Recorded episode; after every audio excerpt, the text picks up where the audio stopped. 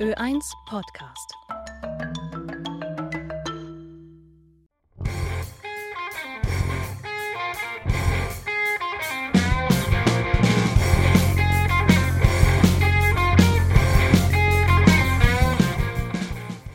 Bekenntnisse einer Viererdiva. Die schonungslose Wahrheit über ein Leben mit Behinderung. Hallo, hallo bei meinem Podcast über die vielen kleinen und großen Diskriminierungen, die eine Frau und Mutter mit Behinderung so in ihrem Leben über sich ergehen lassen muss. Mein Name ist Barbara und ich habe seit vielen Jahren eine Kolumne im Inklusionsmagazin Valid. Um besonders lustig sein zu können, habe ich mir zu Beginn meiner Kolumnenkarriere einen Künstlernamen ausgesucht und mich die Viererdiva genannt. Nun, wir waren alle einmal jung und haben uns schwer überschätzt, oder? Inzwischen bin ich Mutter von zwei Kindern und arbeite neben meinem Job als amtliche Sachverständige auch als Lektorin an der TU Graz und der FH Joanneum. Viel Dievenhaftes ist also nicht übrig geblieben in meinem Leben. Aber hört doch selbst rein in die kleinen und feinen Diskriminierungshappen, die mir über die Jahre hinweg immer wieder von anderen Menschen serviert wurden. Lachen und selbstverständlich weinen ist absolut erlaubt. Nervenzusammenbruch an der Wursttheke. Der Herbst war gekommen und ich nahm es ihm übel. Gerade eben noch lag ich am Pool in der Karibik, flanierte durch die Geschäftsviertel von New York, genoss eine aufregende und tolle Zeit und dann BÄM! Der Alltag hatte mich wieder. Wartend zum Mittag bei der Wursttheke träumte ich kollektiv mit anderen Wurstsemmelkäufern vor mich hin. Mein Blick war starr auf die unterschiedlichsten Würste hinter der Glastheke gerichtet. Meine Gedanken waren weit weg beim Meeresrauschen und einem Rum Runner Cocktail am Key West Pier. Da passierte es. Wie aus dem Nichts legte sich eine Hand auf meine Schulter. Ich fuhr erschrocken herum und sah direkt in die aufgerissenen Augen einer Dame. Ihr Gesicht war keine zehn Zentimeter von meinem Gesicht entfernt, ihre Stimme bebte als sie zu reden begann. Sie müssen wissen, ich war einen Monat im Krankenhaus, weil ich einen Nervenzusammenbruch hatte. Pause. Wie unangenehm.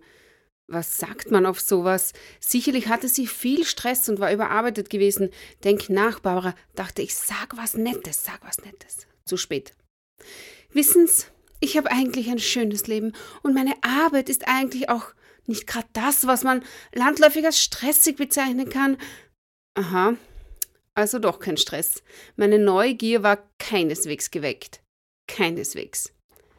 Hätte ich nicht schon so lange auf die Bedienung gewartet, ich wäre einfach weggefahren. Ich ahnte, was jetzt kommen würde, und wie so oft ließ mich meine Menschenkenntnis auch diesmal nicht im Stich.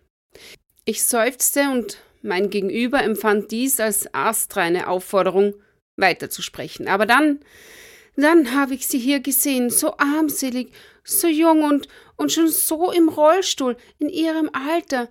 Da habe ich mir gesagt, Hertha, wenn du im Rollstuhl wärest, erst dann könntest du dir einen Nervenzusammenbruch leisten. Dann kannst du dich sowieso gleich haben dran. Aber jetzt, jetzt geht es mir so viel besser, wo ich gesehen habe, wie schlecht es ihnen geht. Danke, danke wirklich für Ihr Beispiel. Sie wandte sich ab und verschwand im Mittagseinkaufsgewusel.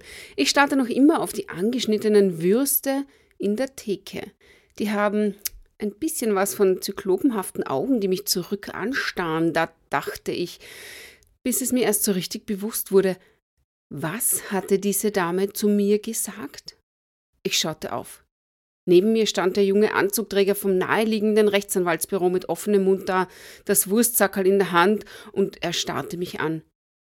Hat die das echt gesagt oder habe ich das jetzt gerade geträumt? fragte ich ihn. Er nickte und schüttelte irgendwie gleichzeitig den Kopf. Ein unverständliches Leut gibt's kam aus seinem Mund und schon war er weg. Ich kochte innerlich vor Wut. Bitte, was kann ich für Sie tun? fragte die Wurstdame freundlich.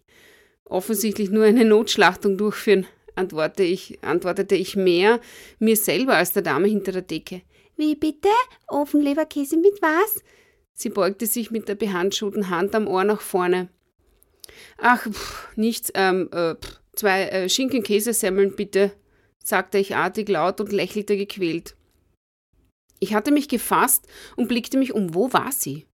Wie hatte sie nochmal ausgesehen? Sie stand so knapp neben mir, da konnte ich sie gar nicht so richtig wahrnehmen und, und nun war sie weg. Als ich am Abend noch immer keine Ruhe gefunden hatte, kam mir der rettende Einfall. Liebe Frau Hertha, ich bitte Sie nun sehr stark zu sein und meinen Worten aufmerksam zu lauschen. Ich bin nicht bemitleidenswert. Ich habe einen Job. Ich habe einen Ehemann. Wir waren soeben noch auf Flitterwochen in der Karibik. In meiner Freizeit fahre ich ein tolles rotes Cabrio und ich liebe Handbiken und Schwimmen. Sprechen Sie bitte nicht wildfremde Personen mit Behinderungen ungefragt an und beleidigen Sie diese so, wie Sie mich mit Ihrem sogenannten Mitleid gekränkt haben. Ich wünsche Ihnen alles Gute und hoffe, dass Sie sehr bald wieder normal werden, zum Beispiel so normal, wie ich es bin.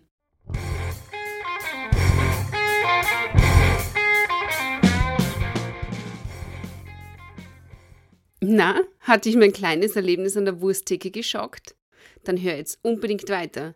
Es geht nämlich nun um meine Ehe, genauer gesagt um die Ehe als Lebensaufgabe. In Opern sterben Diven aus lauter Herzschmerz. Sie verzehren sich nach unerreichbaren Traumprinzen und singen um ihr Leben. Jetzt beginnt die Zeit, in der sich die Vierer-Diva nach trockenen Straßen verzehrt. Es ist Winter, was soll ich sagen? Wer so wie ich aus Kärnten kommt, der kennt verschneite Straßen, der weiß, wenn es über Nacht einmal knapp einen halben Meter Schnee gegeben hat, dann läuft am Vormittag alles zeitverzögert. Der genießt die Stille, die gedämpften Geräusche, den Winter. Der riecht den Schnee schon Tage, bevor die Wetterfrau im Fernsehen überhaupt das Tief voraussagt. Kurzum, der weiß, wann das Wetter uns vorgibt, wie langsam wir von einem Ort zum anderen kommen und auch, wie viel wir selbst bewältigen können. Bald schneit es, hatte ich mir noch einen Tag zuvor gedacht. Der Schnee würde also genauso dann kommen, wenn ich dringend ins Büro müssen würde. Spannend gestaltete sich dann auch der Weg genau dorthin bei frisch gefallenen 50 cm Neuschnee.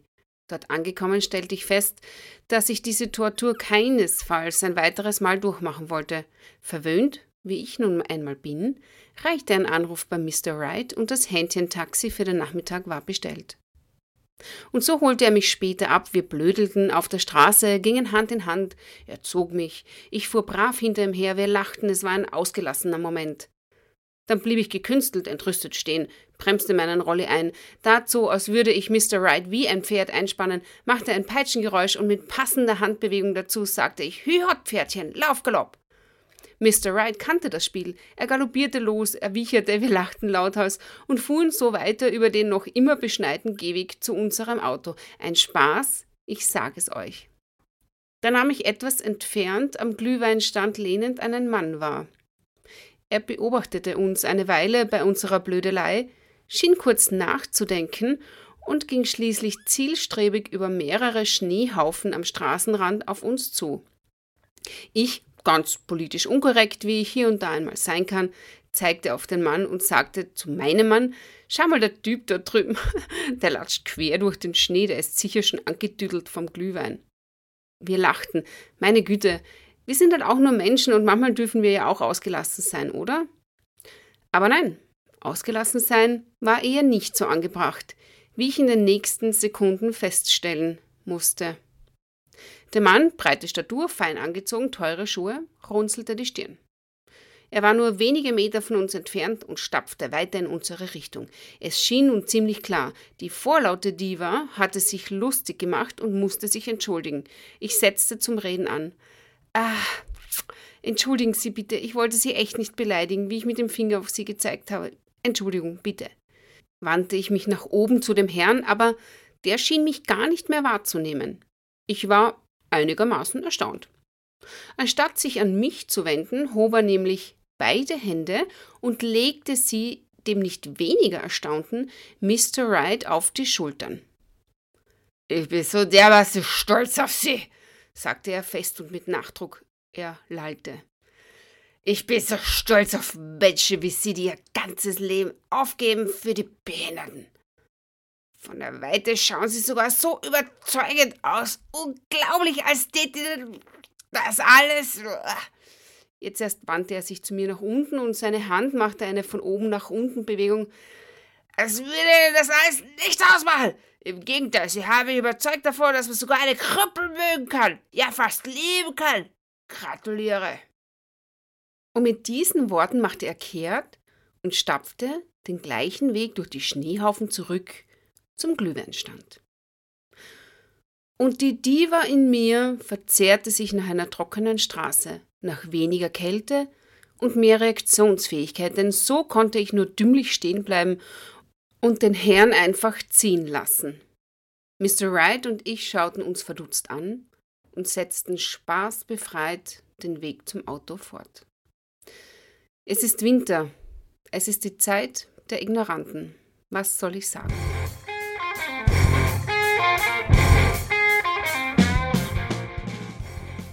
Nach einem starken Winter kommt ja bekanntlich wieder ganz viel Sonnenschein, Wärme und in meinem Fall meine erste Schwangerschaft. Nur, darf das denn sein? Eine querschnittgelähmte Frau, die schwanger ist, also echt. Was ich noch so alles erleben durfte als Risikoschwangere beim Ärztemarathon, das hört ihr im kommenden Beitrag.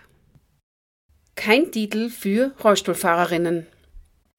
Wie viele Frauen kennen das Gefühl, wenn jede Bewegung zur Qual wird, weil der Magen sich umdreht, die Kraft einen verlässt? Wenn Frau im Minutentakt zur Toilette saust, um von übergebeugt schwer atmend die Klomuschel anzustarren, nur um kurze Zeit später bleich und schnaufend klamm heimlich aus der Bedürfnisanstalt rauszuschleichen. Wurde man gesehen? Ja, so geht es schwangeren Frauen. Unter lieben Viererdiva geht es sogar noch ein bisschen schlechter.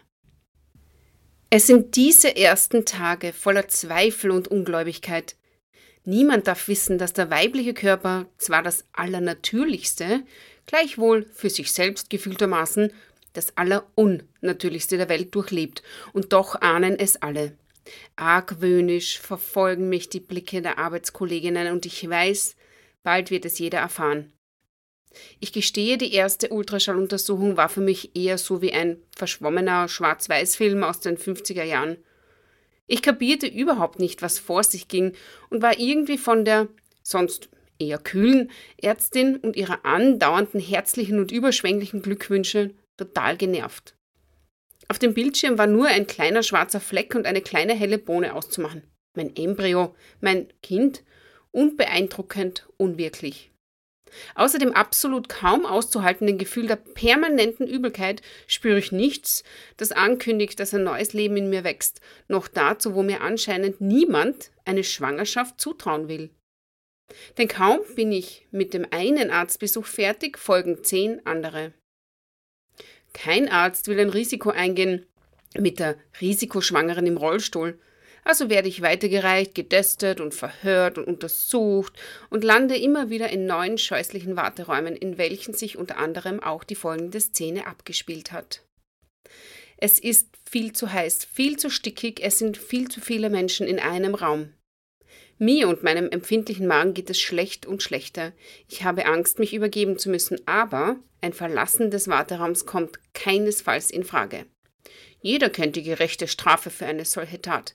Eine hundertfach verlängerte Wartezeit und natürlich böse Blicke von der Sprechstundenhilfe, weil die Anwesenheit zu jeder Sekunde über mehrere Stunden, in welch schlechtem oder gutem Zustand auch immer, vorausgesetzt wird, um eine Behandlung überhaupt zu erhalten.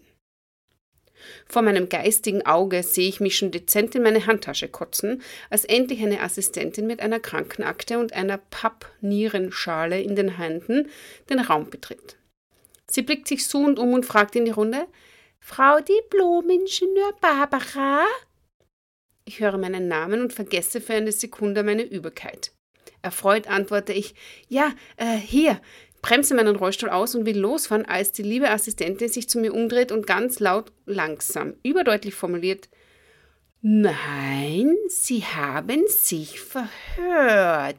Ich meinte eine Frau Diplom-Ingenieurin.